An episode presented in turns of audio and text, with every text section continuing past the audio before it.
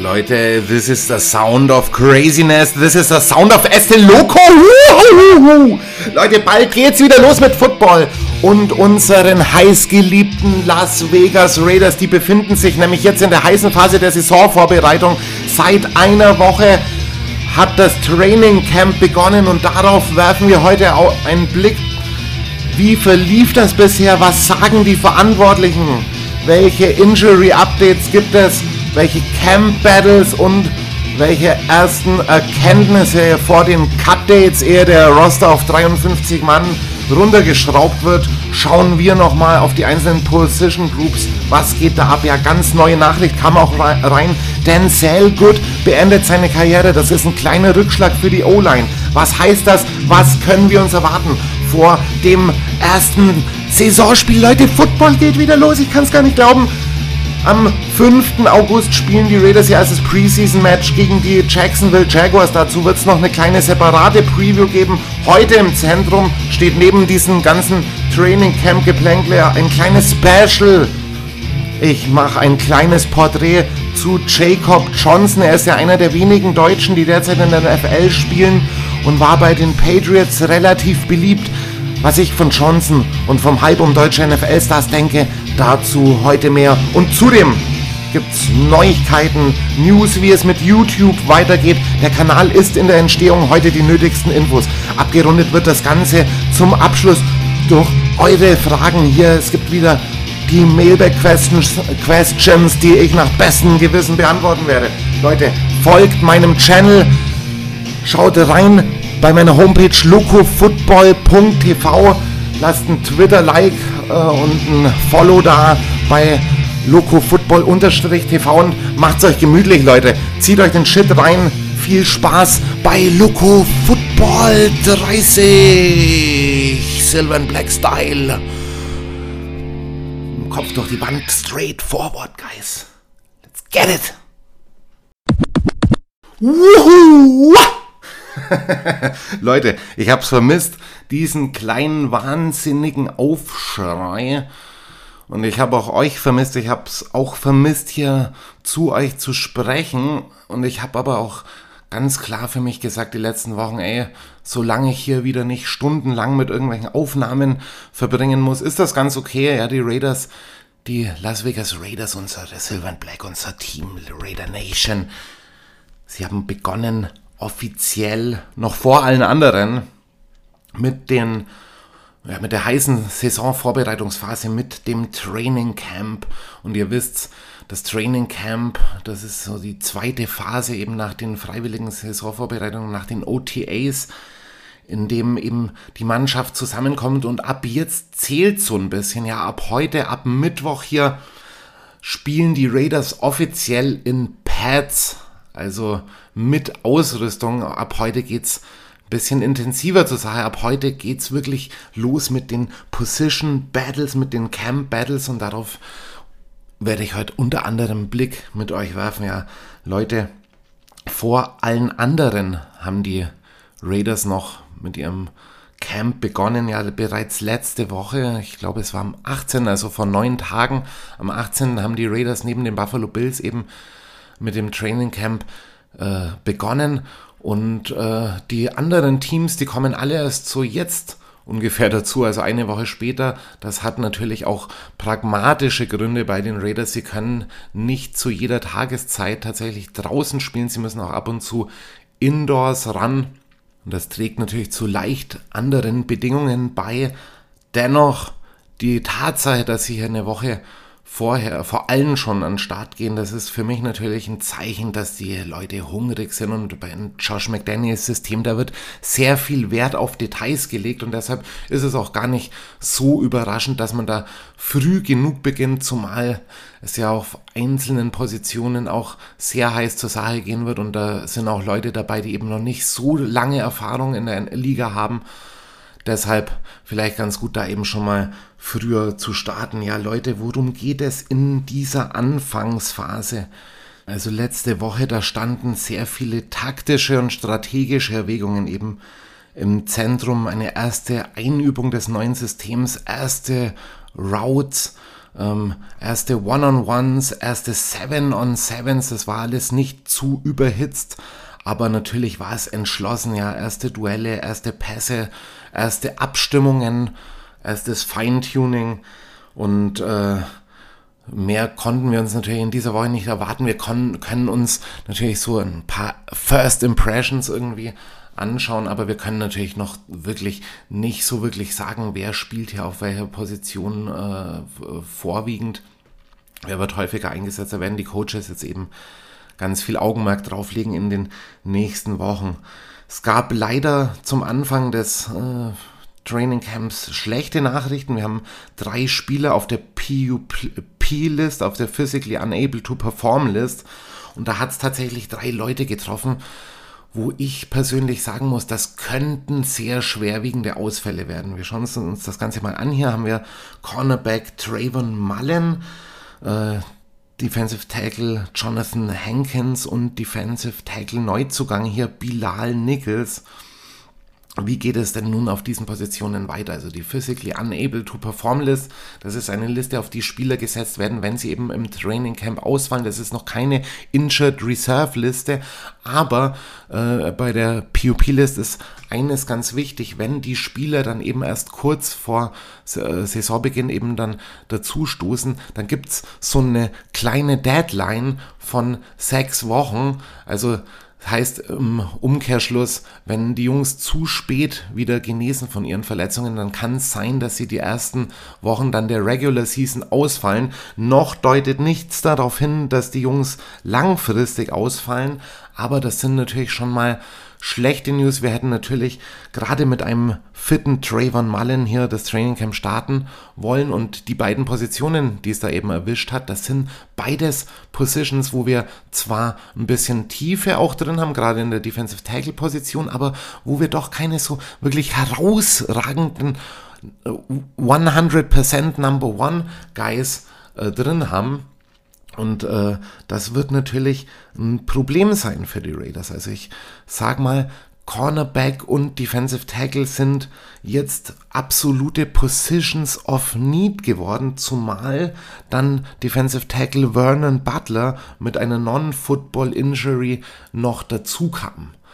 Also ich gehe davon aus, dass alle der Beteiligten wahrscheinlich zum Saisonstart wieder fit sein werden. Wenn es aber nur ein oder zwei trifft, dann könnte das schon zu ja, mittelfristigen Ummodelungen führen. Definitiv.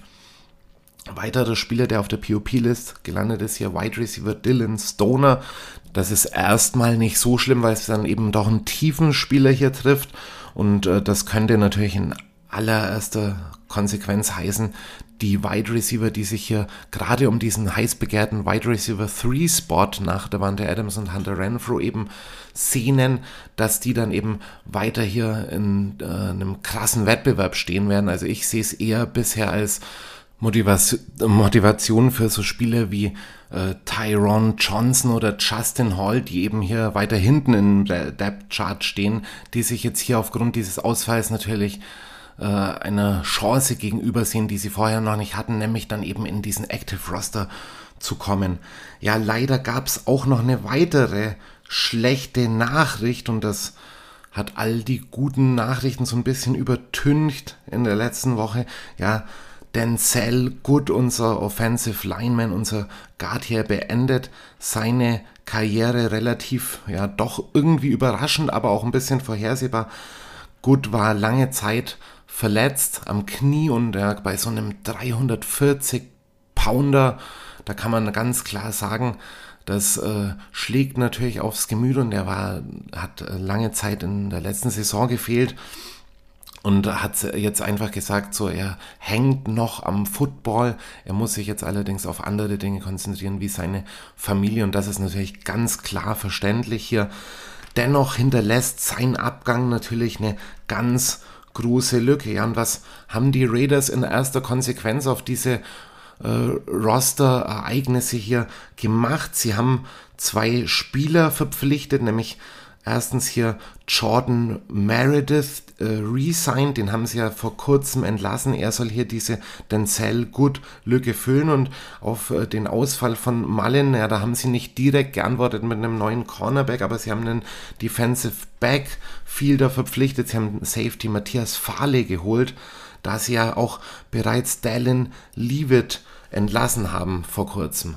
Also hier ganz viele Roster-Moves jetzt schon gleich zu Beginn des Training Camps. Was sage ich hier äh, über diese ganzen Ereignisse? Ich bin der Meinung, die meisten der Jungs werden wieder dabei sein. Die Leute, die wir hier für die Tiefe geholt haben, die werden sowieso nicht den Active Roster machen. Und äh, die Raiders haben trotzdem weiterhin Spielraum, eben einen großen Move zu machen, der definitiv gemacht werden muss. Also wir haben in den letzten Wochen immer mal wieder Gerüchte um einen Transfer von Ndamo Kongsu beispielsweise gehört. Das wäre natürlich ganz enorm wichtig, gerade weil Hankins ja ein Langzeitausfall ist und wenn Nichols jetzt doch eine Weile ausfällt, dann brauchen wir da einen und wir hätten auch sowieso schon jemanden gebraucht, äh, der da neben dieser ganzen Tiefe und Competition, die auf der Defensive Tackle Position eben besteht, äh, da noch ein äh, Elite Element, würde ich jetzt mal sagen, mit reinbringt. Also einer, der das Ganze nochmal auf ein Next Level hieft. Also von daher, man kann sich jetzt ein bisschen Zeit lassen. Äh, denn Cell Goods Salary Cap, das frisst jetzt nicht wirklich so viele. Er hätte dieses Jahr 1,5 Millionen bekommen. Er war allerdings ein erdachter Starter. Also jetzt äh, gehen den Raiders natürlich schon ein bisschen die Alternativen aus. Man hat hier noch Lester Cotton, Dylan Parham oder John Simpson, wobei ja John Simpson wahrscheinlich auf Left Guard gesetzt sein wird, so wie es momentan aussieht. Also im Prinzip würde uns ein Offensive Lineman auf jeden Fall gut tun. Wobei man jetzt eben auch schon aus dem Training Camp gehört hat, dass beispielsweise Lester Cotton weit besser ist, als, es, als es sich die Verantwortlichen vorgestellt haben. Und äh, sollte so ein Spieler dann gerade in der Competition mit äh, Dylan Parham wahrscheinlich um den Right Guard Spot äh, dann äh, zu neuen Bestmarken auflaufen, dann würde ich das natürlich schon hart begrüßen. Also schauen wir mal, wie es da weitergeht und schauen wir auch, wie es dann eben im Backfield auch weitergeht. Wir hören auch ganz positive Stimmen, beispielsweise von der Entwicklung von Jonathan Abram jetzt im neuen Regime unter Patrick Graham. Das könnte natürlich genau so ein Spielertyp sein, den Patrick Graham sucht. Und wenn man jetzt mal sich den Neuzugang hier für das Backfield äh, äh, Matthias Fahle mal anschaut, er kommt, äh, er, ist ein, er ist ein ehemaliges äh, Prospect aus Notre Dame, hat äh, letzte Saison 16 Tackles gemacht, hat für Tennessee, für die Titans gespielt, ist insgesamt in der NFL in acht, äh, 83 Partien aufgelaufen, mit 18 Starts allerdings nur, davon allein 15 in Indianapolis 2017, wo er dann eben seine meiste Spielzeit auch hatte. Also auch schon wieder so ein kleines Auslaufmodell in Anführungsstrichen. Deshalb gehe ich jetzt da nicht von äh, mehr als Tiefe erstmal aus, was natürlich äh, weiterhin die offene Frage ist, wie machen wir das auf der Cornerback-Position? Also da ganz viele Fragen. Jetzt, wenn Trayvon Mullen ausfällt, dann müssen die Raiders meiner Meinung nach auf Cornerback aktiv werden. Und zwar nochmal richtig aktiv. Und sei es, dass man da irgendwie einen alten Recken wie Joe Hayden noch reinholt, der da mittlerweile immer noch vertragslos ist. So Leute, was gab's noch? Was gab's auch Positives vom Camp zu vermelden? Ja, ich habe es ja gerade schon gesagt, so mit manch einer Entwicklung sind die Verantwortlichen sehr zufrieden, beispielsweise Lester Cotton, Jonathan Abram. Dann haben wir aber auch so Aussagen, äh, die einem wirklich das Herz auch öffnen. Also so Leute wie Duron Harmon, die ja ein Scheme-Fit anscheinend schon waren, die können hier weiterhin für Furore sorgen. Hier äh, Foster Moreau, unser Titan, sagt über Duron Harmon, Duron is fantastic. For those of you who did watch the Will Compton's podcast, I would say don't, but I named Duron my number two best friend on the team. It's probably a little facetious, but he is an unbelievable leader and he has been that from the outset his energy, positive attitude, just what he brings to the table for us. Just so much, uh, so much confidence on the defensive side, especially in the secondary. He's so special, special human being, and that really translates over onto the grass. ja, Leute, solche Aussagen sind natürlich mega wichtig. Also hier unser äh, Oldie, unser Veteran hier, das brauchen wir auch immer so, Veteranen hier im Team, hat ganz gute Remarks hier bekommen. Ja, man hört ganz viel positive Vibes äh, aus dem Camp. Beispielsweise hier dieses äh, kleine Twitter-Battle zwischen Jermaine Alemono und Jacob Johnson. Ja, ähm, Jacob Johnson äh, mockt Alemono hier ein bisschen wegen seinen Essensgewohnheiten, ja. Er sagt, äh, Elemonor hätte keinen Geschmack, was Elemonor natürlich seinerseits hier wieder mit markanten Tweets kontert. Ja, aber sowas, das sind irgendwie so positive äh, Nachrichten, die äh, einem lediglich signalisieren, dass die Jungs irgendwie heiß sind, dass es da im Team etwas gibt. Äh, dass äh, sie zusammenschweißt, also auf Freundschaft basiert, also ganz viel solche Kleinigkeiten. Irgendwie haben wir da gehört. Wir haben auch die Aussage von Davante Adams über Derek Carr gehört. Er bezeichnete Carr als Hall of Fame Quarterback und hat ihn dann mit natürlich auch, wenn auch vielleicht unabsichtlich, auf eine Stufe mit Aaron Rodgers gestellt. Und äh, ja, da ziehen sich dann die Medien natürlich häufig ein bisschen hoch dran. Letztlich äh, hat äh, er so im äh, Scherzhaften seine Aussage so halb revidiert, hat aber trotzdem klar gemacht, eigentlich müsste Derek Carr ein Hall of Famer sein, nach dem, was er da in den letzten Jahren mit dieser alten Raiders-Mannschaft durchgemacht hat. Und sowas zeigt mir natürlich auch, da ist ein Umbruch im Team, da wird eine, an einer neuen Zukunftsausrichtung gearbeitet, da ist sehr viel positive Energie drin. Und wenn das eben, wie Foster Moreau sagt, die Transition onto the field macht, dann ist da eben ganz, ganz viel gewonnen. Deshalb ringe ich solchen kleinen Nachrichten, die hier im, äh, Camp, im Camp-Alltag irgendwie so als kleine Medienauswüchse bezeichnet werden können, äh, doch eine kleine Bedeutung zumindest bei. Und äh, es gab mehrere Aussagen, die, die es weiter verdeutlichen. Beispielsweise Perryman. Ne? Es geht ja um den Vertragsstatus, gerade bei Darren Waller und Denzel Perryman. Es hat immer wieder geheißen, so jemand wie Perryman müsste man eigentlich auch verlängern. Und die Raiders, die haben den dritten meisten Cap Space, äh, Cap Space in der Liga mit 22 Millionen Dollar immer noch. Hinter den Browns und den Cowboys, by the way. Also wie das mit den Browns weitergeht, das äh, werde ich auch sehr unter die Lupe nehmen. Ne? Mein in Anführungsstrichen, don't mean it, Liebling, die Sean Watson. Naja, diese endlose Saga von den Cleveland Browns und ihren Quarterbacks. Anyway, Denzel Perryman meinte, I knew that was coming. Also die Frage über seinen Vertragsstatus. My agent is handling that I just want to play football. Und er hat es mit so einer Seriosität und so einem Vibe gesagt, Leute, dass da einfach rauskam.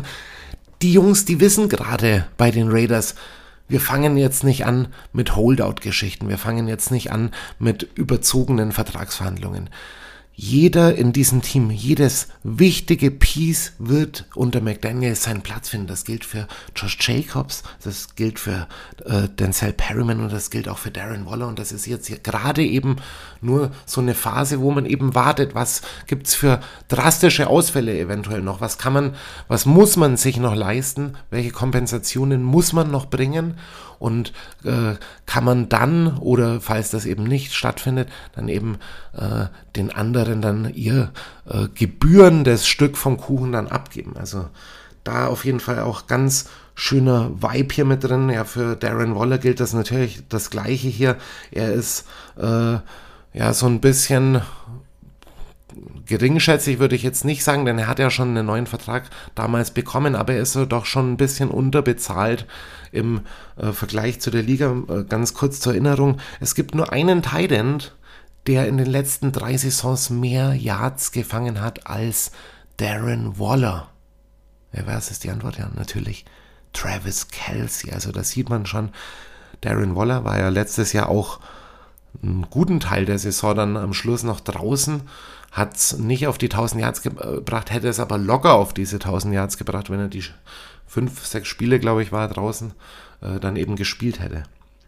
Und äh, man kann aber dann trotzdem abschätzen, wenn man da eben auch für Waller vielleicht nicht das Liga-Maximum rausholt, aber zumindest Waller in den Top 5 irgendwo ansiedelt von der Bezahlung her, dann haben es die Raiders fertiggebracht, alle ihre Leistungsträger unterzubringen und auch für die Zukunft so auszurichten, dass das Team in den nächsten zwei, drei Jahren wettbewerbsfähig wird, wo dann eben in Zukunft nur noch kleinere Anpassungen mit diesen ganzen Einjahresverträgen beispielsweise gemacht werden müssen. Aber das Gru steht, das Grundgerüst steht und es kann aus Raider-Fansicht nichts Besseres zu vermelden geben als eben diese, äh, äh diese, dieses solide Mannschaftswerk, dieses äh, zu, diese Zuverlässigkeit, die vielleicht auch in einem mittelfristigen Zeitraum irgendwie prognostizierbar ist. Sehr schön gemacht von den Verantwortlichen, sehr großes Lob hier von meiner Seite. Ja, und neben diesen ganzen positiven Nachrichten um den Vibe im Raiders-Team äh, müssen wir uns natürlich jetzt nochmal ganz kurz diese Top-Position-Battles anschauen, auf die wir uns im Training Camp einstellen müssen. Auf äh, fünf Positionen äh, wird hier meiner Meinung nach am meisten gebettelt und das ist natürlich um diesen Right Tackle Spot. Einerseits, wir haben hier äh, äh, die Möglichkeit hier äh, Alex Leatherwood hier zu haben, gefolgt von Brandon Parker. Wir haben aber auch noch Tyre Manford und Jermaine Alemono. Das gleiche gilt natürlich für Guard, wo wir hier gar nicht wissen, Left Guard, Right Guard, Center kommt da auch noch dazu irgendwie. Da, da stehen ganz viele Leute äh, zur Debatte, wobei ich ganz klar sagen muss, wahrscheinlich für mich, James, äh, Andrew James hat hier auf Center ganz klar noch den Vorzug und da wird man auch kein Risiko eingehen gehen von äh, Seite, Seiten der Coaches, wenn man gerade irgendwie so viele junge Talente hat, die da äh, in Competition stehen, da wird man dann eher auf diese Guard-Position gucken und da kann natürlich alles passieren. Da ist gesetzt äh, in Anführungsstrichen so ein bisschen auf Left Guard äh, John Simpson, aber auch das ist überhaupt nicht äh, hundertprozentig. Wir haben hier Dylan Parham, äh, wir haben Jermaine Elemono, der auch von Tackle auf die Inside wechseln kann und wir haben hier Lester Cotton noch. Ähm, ich persönlich glaube ja, Lester äh, Cotton hat durchaus das Potenzial, hier den Active Roster irgendwie zu machen. Wobei ich doch sagen muss, ist er wirklich ein Right-Away-Starter für die Raiders? Das wage ich zu bezweifeln. Am ehesten sehe ich hier noch äh, John Simpson auf Left Guard.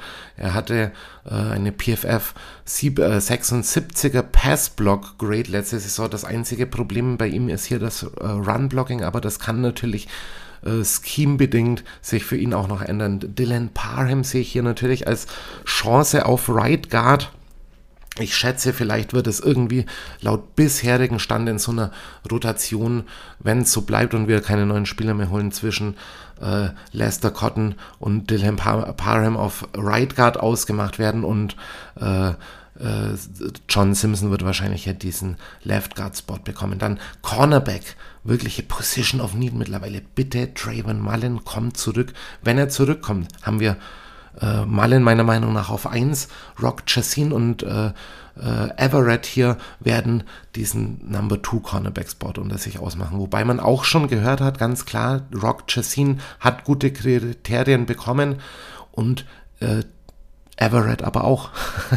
die Frage ist, was ist mit Nate Hobbs? Würde er auch vielleicht auf die Outside moven bei einer eventuellen Verletzung von Mullen? Äh, sonst würde ich sehen, ganz klar Nobs, äh, Hobbs hier als Slot Corner irgendwie gesetzt, wobei ich auch glaube, der kann beides. Er kann Outside und Slot spielen und vielleicht wird das auch sehr viel Situational Football unter Patrick Graham geben, weswegen das auch durchaus noch äh, sich ändern kann. Dann die Defensive Tackles. Wenn Nichols und Hankins fehlen sollten, haben wir ein ganz großes Problem. Dann haben wir nämlich nur noch äh, Neil Farrell Jr., Matthew Butler, ähm, Vernon Butler, der gerade auch wieder äh, Non-Football-Injury-related äh, draußen ist. Und dann haben wir hier Peko und Billings noch. Also da muss ich sagen, da geht es nach hinten, geht es da schon so talent-wise ein bisschen äh, gehen uns da die Puste aus. Äh, von Matthew Butler habe ich gehört, dass er sich ganz gut macht, hat physisch sehr zugelegt, ist einer der physischsten, schnellsten, mit äh, perfektes mit den Händen arbeitende äh, äh, Defensive Tackles äh, aber auch hinter Neil Farrell Jr. steht noch das Fragezeichen, kann er instant starten? Also ich sage, wenn Nichols und oder Henkens fehlen, dann muss hier ein, ein Damokong Sura eine ganz klare Nummer.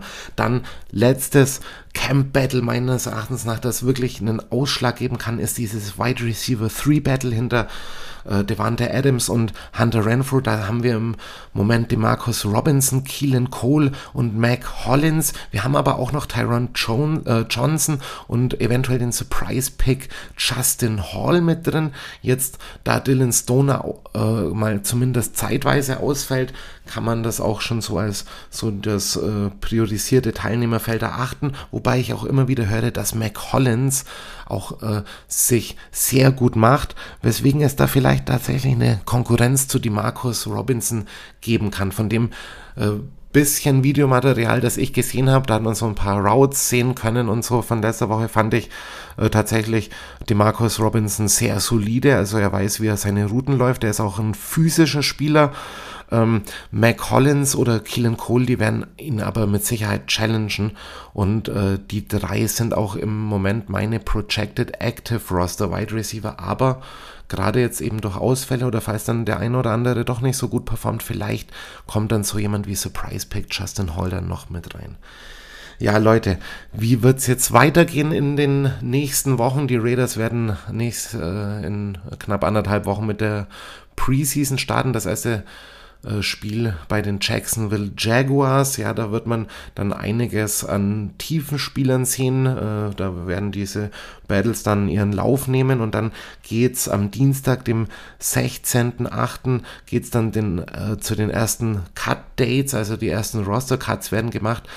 Die, der Mannschaftskader wird von 90 auf 85 Spieler runtergeschraubt, dann eine Woche später am 23.08. dann von 85 auf 80 runter, während wir dann am Schluss äh, des Monats am Dienstag, den 30.08. dann eine Reduzierung von 80 Leuten auf 53 sehen. Das ist dann dieser Active Roster plus eben den äh, der 13 Spieler umfassende Practice Squad. Also da haben wir dann am Ende 66 Raiders, die quasi übrig bleiben werden und den äh, Kader für die kommende Saison stellen werden.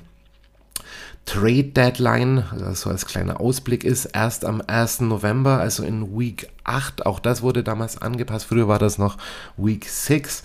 Und äh, das sind dann auch noch mal äh, so äh, Daten, auf die wir schauen müssen. Und natürlich kurz vor der Saison, äh, Anfang September, da werden natürlich nach den Cuts noch etliche Spieler von den äh, Teams verfügbar sein. Und da kann man dann davon ausgehen, dass die Raiders sich vielleicht noch auf der einen oder anderen Position dann eben verstärken. So Leute, das war jetzt erstmal das waren erstmal die Neuigkeiten hier, die News vom Training Camp rund um, um die Saisonvorbereitung der Raiders. Und jetzt möchte ich übergehen hier. Wir haben heute ein kleines Special. Ist ganz wichtig, weil gerade sehr viel über Football und den Football-Standort Deutschland auch gesprochen wird.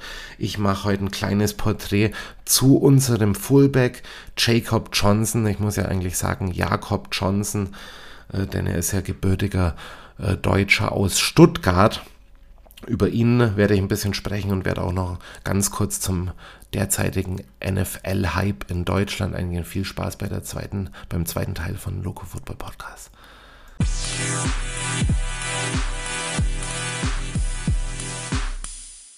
Ja, Leute, wie versprochen, im zweiten Teil gibt es ein kleines Porträt von Jacob Johnson, unserem Fullback. Ja, und ihr habt es wahrscheinlich alle mitbekommen. Vor kurzem fand der Verkauf statt der ersten NFL-Tickets für das erste Spiel in Deutschland, nämlich am 13. November spielen die Tampa Bay Buccaneers mit Tom Brady hier gegen die Seattle Seahawks in München. Das ist das erste von der NFL offiziell ausgetragene Regular Season Spiel in Deutschland. Es gab früher schon mal äh, NFL Football hier in Deutschland im Rahmen der äh, Gründung nämlich von der sogenannten WLAF, also der World League of American Football, die dann später zur NFL Europe wurde. Da fand ein Preseason-Spiel zwischen den Los Angeles Rams und den Kansas City Chiefs statt, 1990. Also das ist schon eine ganze Weile her. Ja, und äh, das erste Regular Season-Spiel jetzt eben offiziell erst in diesem Jahr, nachdem die NFL ja schon mehrere Jahre in London äh, NFL äh, Regular Season Spiele austrägt. Ja, und äh, da ging es natürlich stark auch um die Ticketpreise, denn äh, nicht nur, äh, dass generell wenige Tickets verfügbar waren, äh, auch im Verhältnis zur Anfrage, es haben sich knapp eine Million Leute auf diese Tickets registriert. Ähm, vielmehr waren es dann auch die Ticketpreise auf dem Schwarzmarkt, die hier für Furore sorgen. Manchmal gingen Tickets für über 3000 Euro über den Ladentisch. Ja, meine Meinung dazu, man braucht sich das definitiv nicht geben. Da hätte die NFL auch andere Regularien einführen können, hätte auch die Chancengleichheit auf ein Ticket irgendwie erhöhen können und das vielleicht nicht so organisieren können, dass da pro erfolgreich gezogenem Teilnehmer gleich sechs Tickets gekauft werden konnten.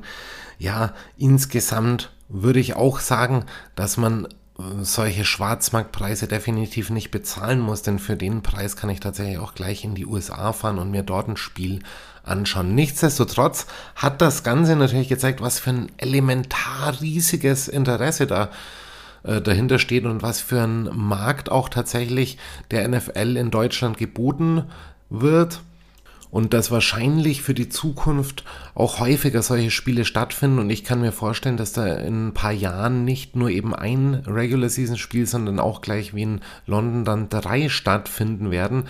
Das tut dem Football in Deutschland definitiv gut, wenn da ein bisschen Eigenwerbung gemacht wird und auch tatsächlich dann die Stars auch mal nach Deutschland kommen und eben dann nicht so äh, Preseason Games dann irgendwie da ausgetragen werden.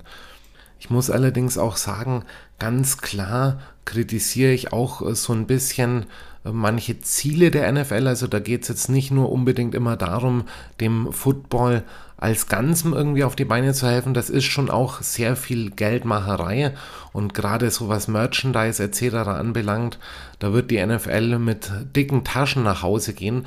Man könnte allerdings auch perspektivisch tatsächlich mehr in die Jugendarbeit in Deutschland investieren. Von der Seite, da hat sich die NFL noch nicht so wirklich mit Ruhm bekleckert. Das müssen dann teilweise eben Leute im Alleingang machen und da sind natürlich in Football Deutschland eben diese ganzen Aushängeschilder mitverantwortlich. Und eins dieser Aushängeschilder äh, ist tatsächlich jetzt in unserem Team. Es ist nämlich unser Fullback Jacob Johnson.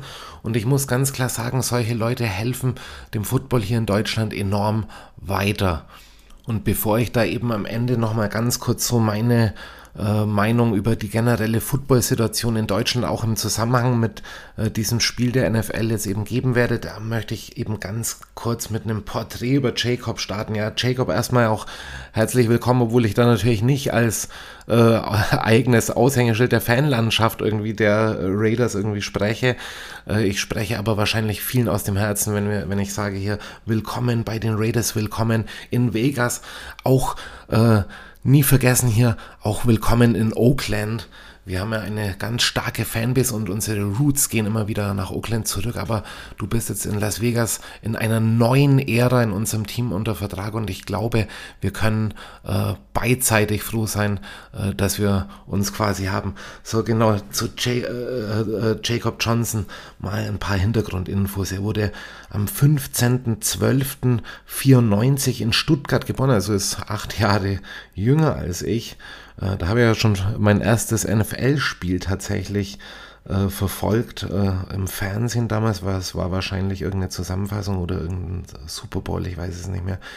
Ich kann, oder es war wahrscheinlich was das NFC-Finale damals könnte es gewesen sein. Ich meine nämlich, dass es die Cowboys gegen die 49ers waren. Also muss es wahrscheinlich das NFC Final gewesen sein.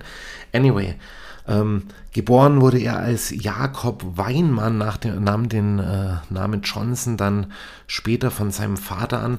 Und äh, Jakob ist ein, so ein bisschen ein typischer Schwabe, hat auch ein äh, Tattoo äh, 0711 das eben auf seine Heimatstadt Stuttgart anspielt. Und er spielte auch in der Jugend für Stuttgart, nämlich für die Stuttgart Scorpions, ja auch ein großer historischer Name im deutschen Football.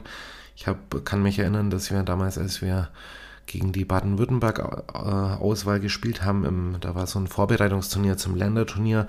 Da waren auch ein paar Jungs von den Stuttgart Scorpions dabei, die haben damals auch immer schon in der NF äh, GFL Junior auch damals gespielt. Genau, und er ging dann eben von Stuttgart ähm, nach Jacksonville, Florida, hier zu John Ribot High School. Ja, ganz klar hier eine Southwestern High School. Und wer sich im Football so ein bisschen auskennt, der weiß, da ist das Leben hart für die Jungs. Da wird ordentlich auf den Putz gehauen. Da gibt es auch mal Coaches, die ein bisschen wild rumschreien, zumindest in der Vergangenheit hier Southwestern. Das ist auf jeden Fall eine Area of Football. Da ist er dann in, zur High School gegangen und dann ganz überraschend äh, im Vergleich zu heute als Linebacker dann nach Tennessee ins College zu den Tennessee Volunteers. Und ihr kennt ja einen Namen, einen ganz großen, der da auch war. Ja, ganz klar. Preisfrage: Wer war bei Tennessee? Peyton Manning.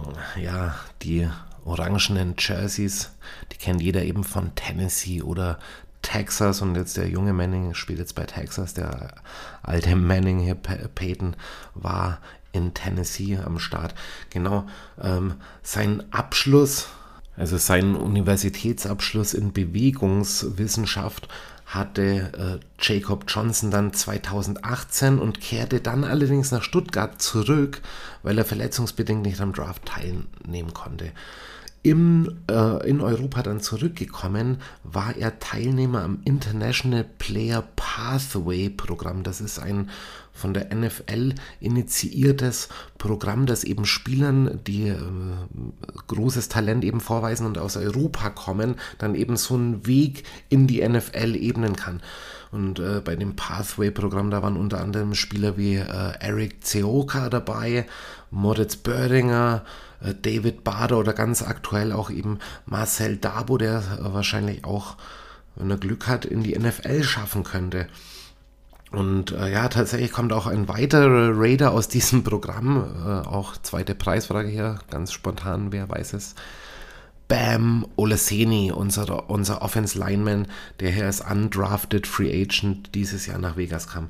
Ja, 2019 dann gab es eben über dieses Programm dann eine Vertragsunterzeichnung als, äh, Vertragsunterzeichnung als undrafted Free Agent bei den New England Patriots. Ja, nach der Verletzung von James Devlin bekam äh, Jacob dann die erste, ersten Einsatzzeiten mit drei Starts. Allerdings äh, war die Saison frühzeitig vorbei, weil er sich an der Schulter verletzte und auf die Injured Reserve gekommen ist. Ganz interessant dabei, äh, Bill Belichick, der große Head Coach der Patriots, der wollte ihn eigentlich nicht unbedingt ausdrücklich. Die NFL gab aber an die AFC-Teams den Zuschlag für diese internationalen Spieler.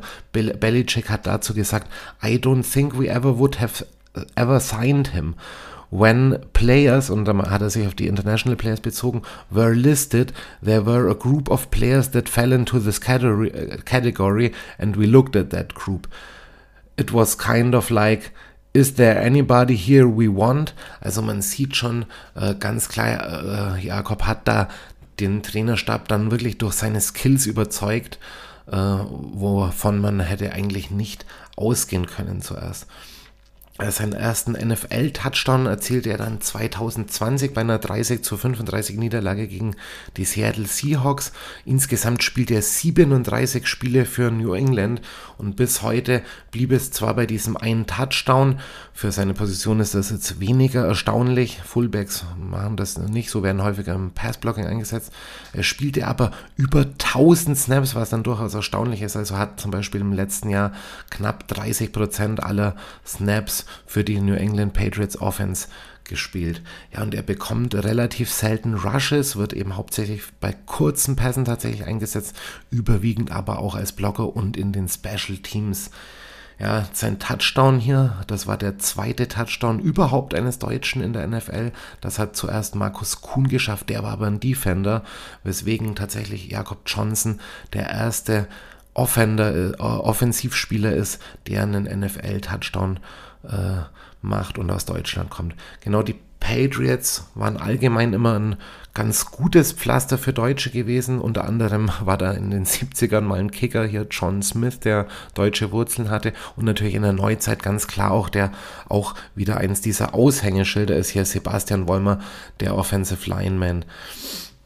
Ja, dieses Jahr wechselte äh, Jacob dann nach Vegas, auch wegen Josh McDaniels, dem äh, gute Rezensionen gegeben hat und McDaniels setzte Johnson nämlich damals auch das erste Mal ein, deshalb eben auch diese, diese persönliche Bindung dann. Und, äh, ja, New England wurde schlicht und einfach auch aus äh, strategischen Gründen verlassen, also aus scheme-bedingten Gründen, weil sie wahrscheinlich in Zukunft auch ohne Fullback spielen werden, wie im Übrigen auch ein Großteil der anderen Teams in der NFL, also bis auf äh, Las Vegas, Miami oder Baltimore äh, fallen mir da jetzt irgendwie nicht so viele Teams ein, die überhaupt noch mit einem klassischen Fullback spielen, aber die Raiders werden es eben unter McDaniels wieder tun. Ja, ESPN-Reporter Mike Rice berichtete dazu, dass die Patriots eben das äh, Ziel verfolgt haben, mehr aus ihren anderen Neuzugängen herauszuholen, beispielsweise aus Jonu Smith. Er hat äh, letztes Jahr irgendwie nur 46,8 Prozent aller Snaps gespielt, während Johnson eben fast ein Drittel spielte und Jonu Smith hat ja einen Vierjahresvertrag für 50 Millionen Euro bekommen mit 31 Millionen garantiert äh, Dollar, Entschuldigung. Äh, daher auch diese Umstrukturierung und äh, natürlich eben äh, wollen die Patriots dann eben so jemand wie Smith, der eventuell auch Teile der Aufgaben von Johnson übernehmen kann, dann eben äh, mehr Prominenz bieten. Ja, was ich ganz cool fand, als ich mich ein bisschen mit Jakob beschäftigt habe, war, dass er recht früh schon in Vegas angekommen ist. Also er hatte Zeit, sich einzuleben, ist auch der Community verbunden. Er hat unter anderem so ein paar Highschool-Visits gemacht, wo er Equipment spendiert hat und auch mit seinen Teamkollegen versteht er sich mega gut. Ich kann da immer nur auf diesen Elemono, auf dieses Elemono Foot Battle verweisen und ähm, äh, ebenfalls hat er beispielsweise über seinen Teamkollegen Hunter Renfro und Devante Adams gesagt, so, da verlierst du deine Knöchel. Also er hat schon ein bisschen Erfahrung, wie hart hier die Receiver zu Werke gehen der Raiders. Ja, neben seiner NFL-Karriere ähm, veranstaltet Johnson auch sein eigenes Footballcamp, wie beispielsweise im April in Stuttgart, das 24-7 AFS Youth Camp.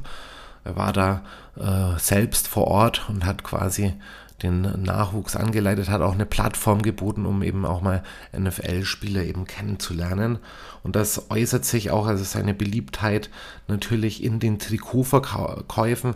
Im letzten November war sein Trikot ähm, mit der Nummer 47 das fünft meistverkaufte NFL-Trikot in Deutschland und da spielt er in keiner anderen Liga mit als mit so Größen wie beispielsweise Patrick Mahomes oder Aaron Rodgers. Ja, deshalb ist äh, Jacob Johnson auch zudem als äh, quasi Marke für den NFL-Standard ganz wichtig. Also ist sozusagen die beste Werbung. Natürlich äh, gibt es wenige NFL-Spieler, die jemals aus Deutschland kamen. Deshalb kann man da die Topstars teilweise nicht senden. Aber hier hat man zumindest einen sehr soliden Starter dann gefunden und nicht so jemand, der dann vielleicht nur irgendwie die Practice Squad säumt. Also hier schon ganz gute Werbung tatsächlich für den NFL-Standort Deutschland. Ja, und äh, Jakob, da lese ich gleich auch mal ein Zitat vor. Ähm, hat auch diese äh, krasse Verbindung zum deutschen Football immer noch und der sieht da auch einen äh, Unterschied zum US-Football, wo nämlich viele Leute eben getrieben sind aus äh, karrieristischen oder lebenserhaltungsnotwendigen Gründen tatsächlich Football zu spielen, seht ihr eben hier diesen Counterpart aus diesen ganzen passionierten Leuten. Und er sagte da beispielsweise, Zitat, in Deutschland steht das Teamgefühl im Vordergrund. Wenn du in Deutschland Football spielst, machst du es, weil du den Sport liebst und nicht, weil du denkst, dass du ein Superstar wirst. Was in den USA teilweise fehlt, ist die Liebe zum Sport. In den USA geht es nur um mich. Wo bekomme ich die meiste Spielzeit? Wo geht meine Reise hin? Jungs sind in den USA gezwungenermaßen im Football, weil sie sonst nie aus ihrer Nachbarschaft schaffen würden und ihr College finanzieren könnten. Also hier ganz klar noch, warum dann eben in Deutschland diese Football-Passion und die wenigen, die das dann praktizieren, die sind eben mit Leidenschaft dabei, warum das da so vorherrschend ist.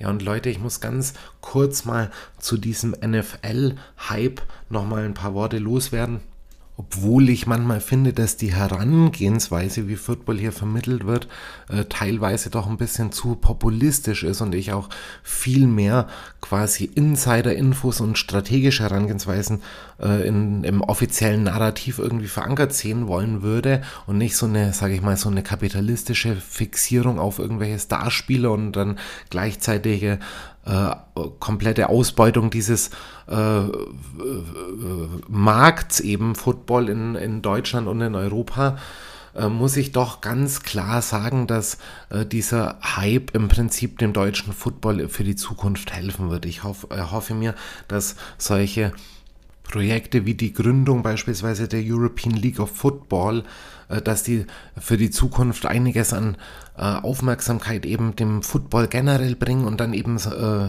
diese Spiele, die dann explizit von der NFL in Deutschland veranstalten werden, dass sie eben auch Jugendlichen das Interesse am Sport eben in größerem Maße weckt und eben den Football aus so einer Nischenverankerung irgendwo hinausführt. Und da glaube ich, ist es eben ganz wichtig, dass man eben auch quasi, obwohl das ich teilweise diesen Narrativ auch ein bisschen overhyped finde, dass es da durchaus auch, sage ich mal, deutsche Aushängeschilder braucht, Leute, die auch hier mal äh, zu Werke waren und wer sich in der Footballlandschaft generell irgendwie auskennt und schon in den 90ern irgendwie da dabei war. Also ich habe ja, wann habe ich Football an, mit Football angefangen? Irgendwann 2001 oder so.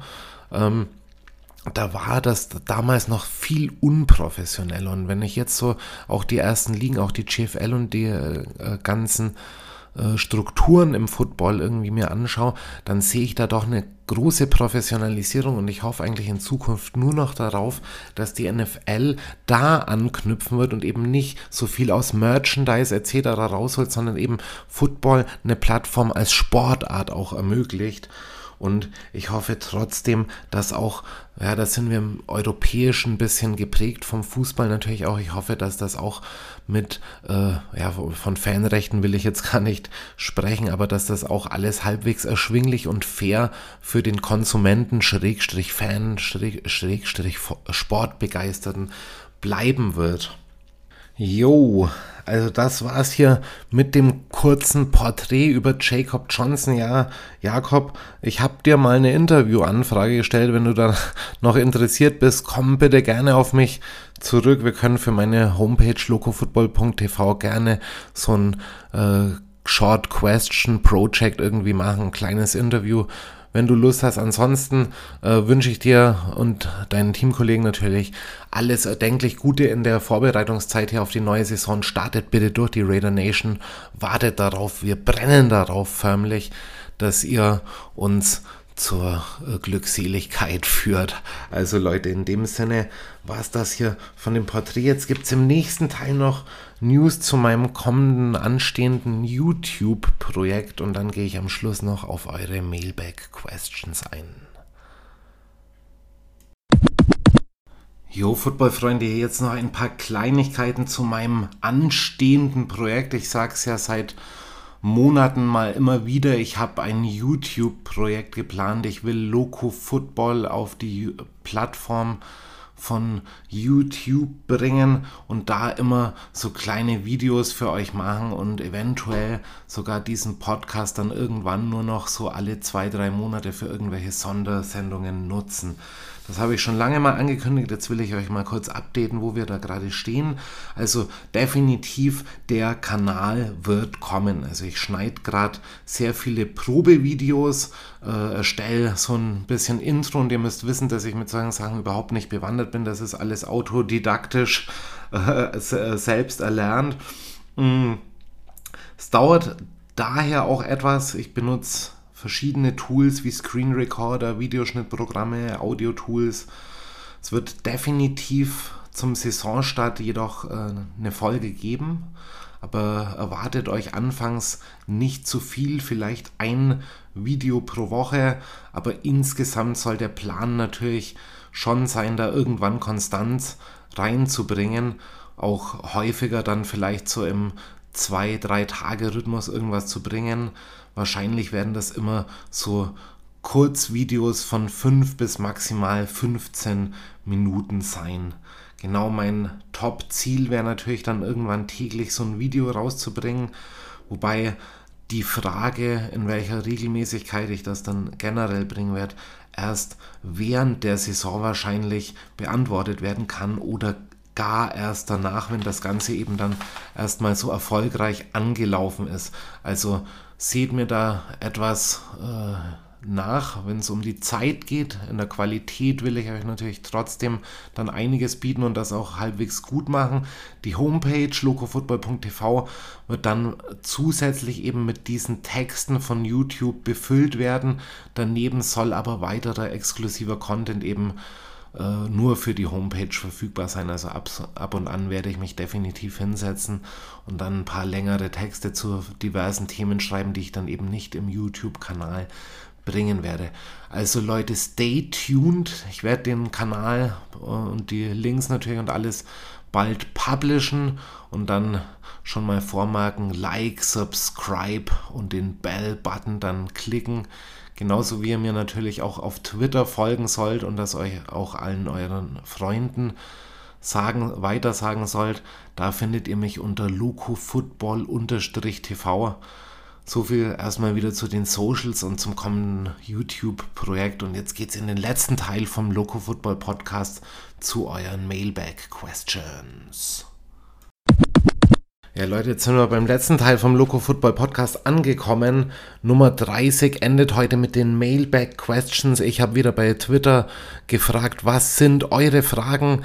Nennt mir eure Themen und ich versuche es zu beantworten. Ja, und Leute, leider gab es nur eine Einsendung. Dafür gab es in dieser einen Frage quasi mehr oder weniger drei äh, Einzelfragen. Aber da hätte ich mir trotzdem ein bisschen mehr Partizipation für die Zukunft gewünscht. Also äh, legt da ein bisschen nach, Leute. Dann ich bringe euch hier oh, Top-Quality-Content. Dann könnt ihr auch ein paar Fragen hier zumindest stellen. Sonst seid ihr eigentlich auch immer relativ aktiv hier meine Community. So, Hans Maulwurf hat gefragt hier, Surprising Players, äh, der, die den Roster-Cut zum Opfer fallen werden. Wer könnte in der Preseason ballen? Wird spätestens jetzt nochmal in der O-Line nachgelegt oder baut man auf die junge Truppe? Das sind drei Teilfragen. Ich werde erstmal mit den Surprising Players, die den die dem Roster-Cut zum Opfer fallen könnten, reden. Und zwar muss ich ganz ehrlich sagen, surprising Players beim Roster Cut dieses Jahr. Leute, wir haben mit äh, dem Aufbau unserer Grundstruktur und äh, eigentlich ziemlich genau bewiesen, auf wen wir setzen äh, werden. Und ich glaube, für manche Positionen ist die Frage überhaupt nicht gegeben, wer da starten wird. Dennoch gibt es natürlich immer, gerade wenn wir dann in die Tiefe schauen, einige Spieler, die da diesem Cut zum Opfer fallen werden.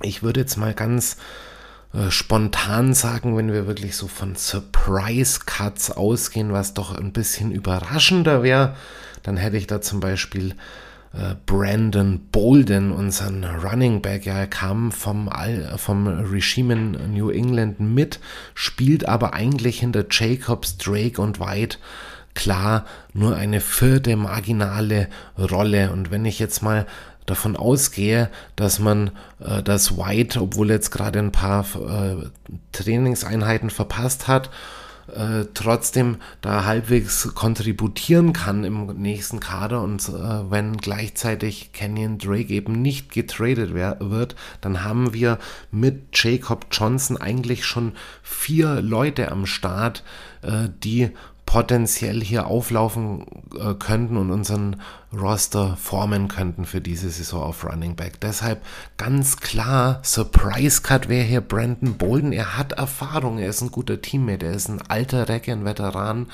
und er kennt auch das System. Allerdings kann es immer passieren, äh, dass eben so jemand dann eben gecuttet wird vielleicht wäre auch ein Kandidat für das Practice Squad, aber ganz ehrlich, wenn du da junge Leute im Practice Squad hast, die da eher eine Zukunftsrolle spielen können, dann wirst du wahrscheinlich eher die halten. Also mein Number One Surprise Cut wäre hier Brandon Bolden und dann an Nummer zwei habe ich hier Jonathan Hankins tatsächlich, obwohl wir jetzt gerade diese äh, äh, äh, Stärke in der Mitte der Defensive Line brauchen. Er ist auf der PUP-List und er ist allgemein verletzungsanfällig. Je nachdem, wie die Raiders jetzt reagieren werden, ob sie beispielsweise einen Damo Kong Su reinholen werden, kann es sein, dass jemand wie Hankins eine untergeordnete Rolle spielen wird im neuen System. Ihr müsst auch wissen, er ist vom Old Regime und er ist auch schon über 30 Jahre und genauso für, äh, wie für Dan gut gilt auch für Hankins, da kann jede Verletzung die letzte deiner Karriere sein. Also Number Two Surprise Cut wäre für mich hier Jonathan Hankins tatsächlich, obwohl wir auf dieser Position noch einiges an Need haben. Ja, und wenn ich jetzt noch einen dritten benennen müsste, dann wäre es vielleicht auch gar nicht mal so eine krasse Surprise, aber dann würde ich sagen, vielleicht wird Clellan Farrell gecuttet, wenn man hier sieht, dass einfach quasi die Defense overloaded ist und je nach System auch vielleicht Leute von der Linebacker-Position äh, auch auf Outside ein bisschen ziehen können, da ein bisschen Pass-Rushing äh, äh, Pressure generieren können. Dann kann es durchaus sein, dass man so jemand wie Clellan Farrell cuttet. Ähm, mir fällt aber ganz spontan, ehrlich gesagt, kein wirklicher Surprise-Pick ein. Also ich glaube, dass hier so Leute wie Rock Chassin oder äh, Anthony Everett, äh, das sind gesetzte Leute, genauso wie ein Jayon Brown, das sind die, ist das Rückgrat äh, unseres Linebacker-Cores. Ähm, man kann natürlich hier und da in der O-Line immer noch mal hergehen. Ich könnte auch Brandon Parker beispielsweise benennen. Was ist, wenn sich äh, ganz klar äh, auf Right Tackle hier Alex Leatherwood durchsetzt, wenn aber äh, Brandon Parker in der Competition mit anderen vielleicht äh, gleich auf ist, aber man vielleicht sagt, okay, einen Tyre Manford kann man äh, in Zukunft äh, äh, besser entwickeln. Und man hat da auch seine eigenen Leute dann mit Manford beispielsweise drin, dann kann ich mir das theoretisch auch vorstellen. Allerdings, und da gehen wir jetzt dann zur nächsten Teilfrage über, äh, ist es denn überhaupt sinnvoll, irgendjemand aus der Offensive Line gerade rauszunehmen? Ähm, ich würde mal so sagen, ich persönlich würde stark dazu tendieren, hier Instant-Abhilfe zu schaffen und noch äh, Verstärkung mit an Bord zu holen. Gerade jetzt eben auch durch den Ausfall von Denzel Good haben wir einen weiteren Veteran auch draußen. Ich glaube, die Raiders werden insgesamt auf der O-Line, in der O-Line-Frage starkes Vertrauen in ihre bisherigen Leute setzen und da wirklich durch die Competition leben, äh, wo es vielleicht auch zeitweise Rotationen geben kann von Woche zu Woche. Ich glaube, so Leute wie Lester Cotton könnten wirklich ein Surprise-Pick für äh, den Active Roster werden. Ich glaube aber auch, dass äh, gerade jetzt, wenn man da zum Beispiel so einen Surprise Cut wie Brandon Parker oder so ansetzen würde, dass das dem Gesamtstatus der Unit nicht gerade helfen würde. Ich glaube, da ist gerade alles äh, äh an Hilfe äh, erwünscht und auch ausdrücklich äh, gewollt.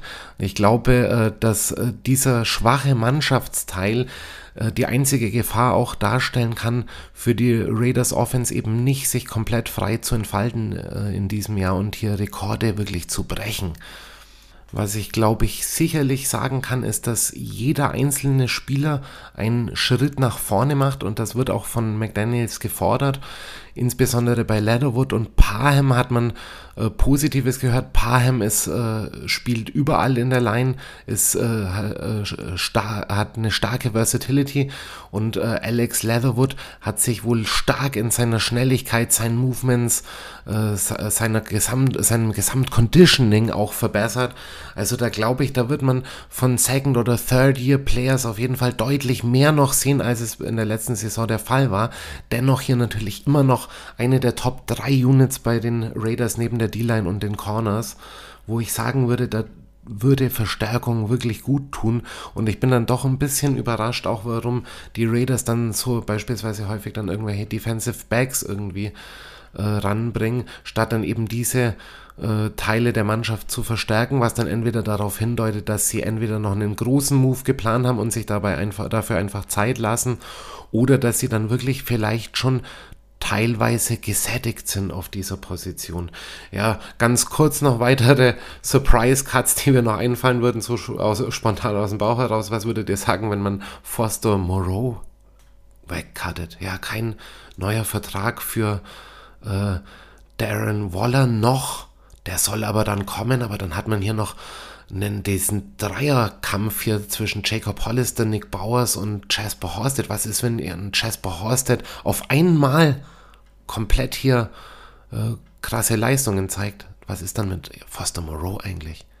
Also das jetzt zum Thema Surprise. Ich glaube nicht, dass das passieren wird. Was ich dann schon als realistischer sehen würde, wenn man vielleicht noch als Surprise Cut Roderick Thiemer beispielsweise reinnimmt, der das Defensive Backfield hat, viel Tiefe auch gewonnen und Roderick Thiemer äh, war auch sehr Pass-Coverage äh, anfällig, hat sehr viele Yards zugelassen. Vielleicht, was ist, wenn da ein Matthias Fahle beispielsweise einschlägt oder ein Isaiah Polomau noch von sich äh, äh reden macht, dann kann es sein, dass wirklich Roderick Thiemer auch obsolet werden kann. Ja, Leute, das waren die, das war der erste und dritte Teil der Frage, diesen äh, zweiten Teil, da wollen wir uns jetzt noch kurz damit äh, auseinandersetzen hier. Wer könnten die Preseason Baller werden? Also welche Spieler könnten in der Preseason besonders erfolgreich sein und quasi am Active Roster schnuppern? Ja, und da muss ich ganz klar vorweg sagen, dass viele der Projected Starters wahrscheinlich wenig bis tatsächlich auch theoretisch keine Einsatzzeit in der Preseason bekommen werden. Der Trend in der NFL geht dazu, dass beispielsweise die Starting Quarterbacks in der Preseason kaum noch auflaufen. Da will man natürlich auch Verletzungen aus dem Spiel halten. Und da wird es natürlich ganz klar darum gehen, auf den Positionen, wo dann eben diese tiefe herrscht, wo viel Competition ist, wer wird sich da dann durchsetzen? Und deshalb würde ich da bei den Preseason Ballen auch ein besonderes Augenmerk auf diese Situation eben legen. Deshalb würde ich hier sagen, ganz klar, einer dieser drei Wide Receiver wird auf jeden Fall dabei sein. Tyron Johnson, Justin Hall oder Mac Hollins. Ja, Keelan Cole und die Marcus Robinson, sie scheinen gesetzt, aber selbst um die Position, Wide Receiver Position 3 äh, die momentan von Demarcus Robinson ausgefüllt wird, da wird sich gebattelt und dann wird es natürlich hinten raus, sagen wir, die Raiders nehmen fünf oder sechs Wide Receiver dann in den Active Roster, da wird es natürlich hinten raus ganz spannend. Jetzt hört man sehr viel Gutes von Mac Hollins, soll ein super Teammate sein, soll einer der lustigsten Menschen im Raiders Building sein, aber man hört auch ganz viel von Tyrone Johnson und Justin Hall, ne? beides dynamische, schnelle Receiver und beides auch so Leute, die knapp kurz davor sind, von dem Sprung eben äh, tatsächlich ins Practice Squad oder den Active Roster ko kommen zu können. Dann Lester Cotton hatten wir jetzt immer schon angesprochen. Boy, take your chance, now it's your time, man. Wer kann von so einem Spontanausfall wie dem von Denzel Good denn noch profitieren? Also Lester Cotton, es wird sehr viel gemunkelt. Genauso das gleiche Preseason Baller gilt für Dylan Parham. Versatility, der erste Draft-Pick der Raiders zwar in Runde 3, aber er will es wissen natürlich. So einer ist da, ist da zu nennen. Dann wer noch Anthony Everett. Jetzt fällt hier Traven Mullen aus. Everett battelt um, den Corner, um die Corner-Position 2. Selbst wenn Mullen zurückkehrt, Anthony Everett wird sich mit Rock Chassin ein heißes Duell liefern. Ich glaube, Rock Chassin wird es gewinnen, aber Anthony Everett wird viel Spielzeit bekommen in der Preseason. Wer könnte noch ballen? Ganz klar hier Nick Mullins, der für mich bessere der zwei Ersatzquarterbacks der Raiders. Er wird natürlich sehr viel Spielzeit bekommen und natürlich auch äh, Jared äh, Stitham. Die werden beide eben die Raiders in der Preseason hauptsächlich anführen und danach hier Chase Garbers wird mit Sicherheit auch nochmal ins Rennen eingreifen, aber da gehe ich ganz klar davon aus, Nick Mullins wird hier beweisen wollen, dass er auch ein äh, Notfallstarter eben ist und wird sich da durchsetzen. Ganz klarer Bolle hier für mich. Wer wird auch noch ballen hier? Neil Farrell, ja, die Raiders wollen ganz viel von den Rookies sehen und eben Matthew Butler und Neil Farrell, die stehen da im Zentrum und ich glaube, beide werden zeigen wollen, dass sie instant um äh, einen Starting-Spot kämpfen wollen dann wird es ganz klar so Leute wie äh, Ken Young oder Kyler Fackrell geben, die hier eben äh, auch diesen Position Battles ausgesetzt sind. Einer davon wird zeigen, äh, dass er hier eine Defensive übernehmen kann.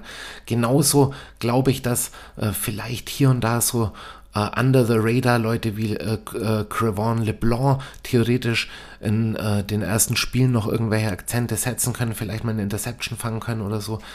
Oder dass zum Beispiel jemand wie äh, Jasper Horsted irgendwie ein paar Pässe fängt, ja, ganz klar hier so äh, Scheme-Fits und auch Leute, die von, äh, vom neuen Regime bewusst rangeholt wurden, die eben nicht zum alten Eisen zählen, die sind hier auch gefragt, sich gleich zu beweisen. Natürlich gilt das genauso für die alten Jungs auch.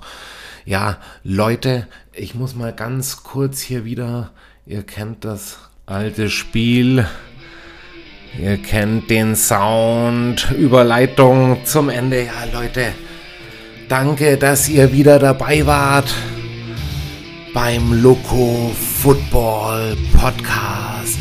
Raider News ohne Ende für die Raider Nation, für die Silver and Black. Leute, danke für eure Fragen. Ich hoffe, ich konnte sie zu Genüge beantworten. Wir sehen uns definitiv wieder vor dem letzten oder vor dem ersten, Entschuldigung, vor dem ersten Preseason-Spiel der Raiders am 5. August gegen Jacksonville. Jaguar Hunting.